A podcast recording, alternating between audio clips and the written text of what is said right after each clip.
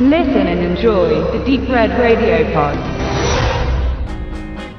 Hold me close, hold me tight, make me thrill with the Du weißt nie, was Zufall oder Schicksal ist, bis deine Reise zu Ende geht.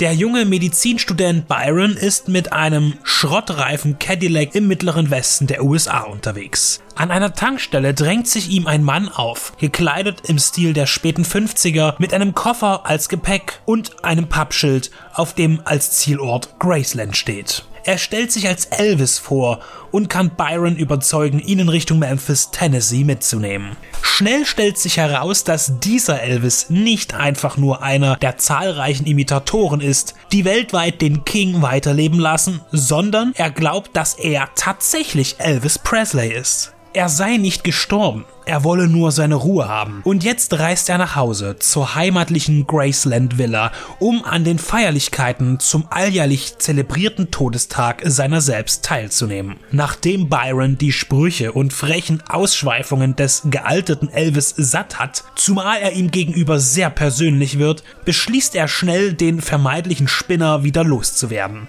Ganz so leicht fällt das alsbald dann doch nicht, denn der mysteriöse Elvis wirkt mit seiner unbeschreiblichen Aura auf seine Umwelt und weiß private Dinge über Menschen, die er unmöglich wissen kann, auch über Byrons Leben und dem Trauma, das er zu bewältigen versucht. Finding Graceland ist ein Roadmovie von 1998, das unter der Regie von David Winkler entstand, der eher fürs amerikanische Fernsehen arbeitet. Bekannter als seine TV-Produktionen sind die durch ihn mitproduzierten Kinofilme Rocky Balboa, die dazugehörige Fortsetzung Creed und die Mechanic-Streifen mit Jason Statham. Dass Elvis lebt, ist allgemein bekannt. Zumindest der Mythos, der sich um seine Person spinnt. Bis heute gilt er als erfolgreichster Solokünstler aller Zeiten und er ist eine Sehnsuchtsfigur für viele Fans weltweit. David Winkler setzt den King of Rock'n'Roll als eine Art engelsgleiche Gestalt ein, der den Weg eines gebrochenen Mannes kreuzt, um ihn vor sich selbst und den Vorwürfen, die er sich macht, zu schützen.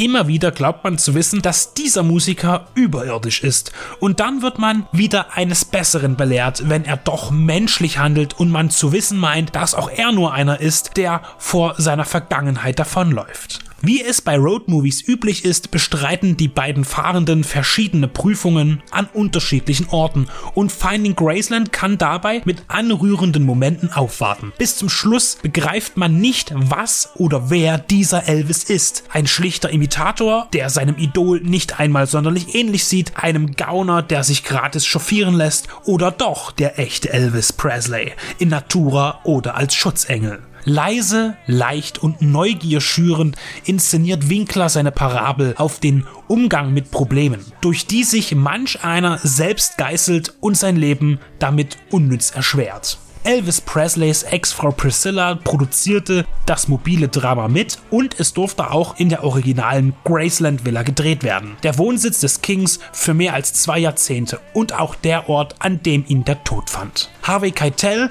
gibt den Elvis und geht in der Rolle auf. An seiner Seite als Byron Jonathan Shech. Als weiblicher Lichtblick die immer wieder bezaubernde Bridget Fonda, die man als Marilyn Monroe-Double zuerst gar nicht erkennt und die nach dem Abschminken mit ihrer natürlichen Schönheit strahlt und spielt. Sie agieren alle symbiotisch und verleihen dem Film eine besondere Note.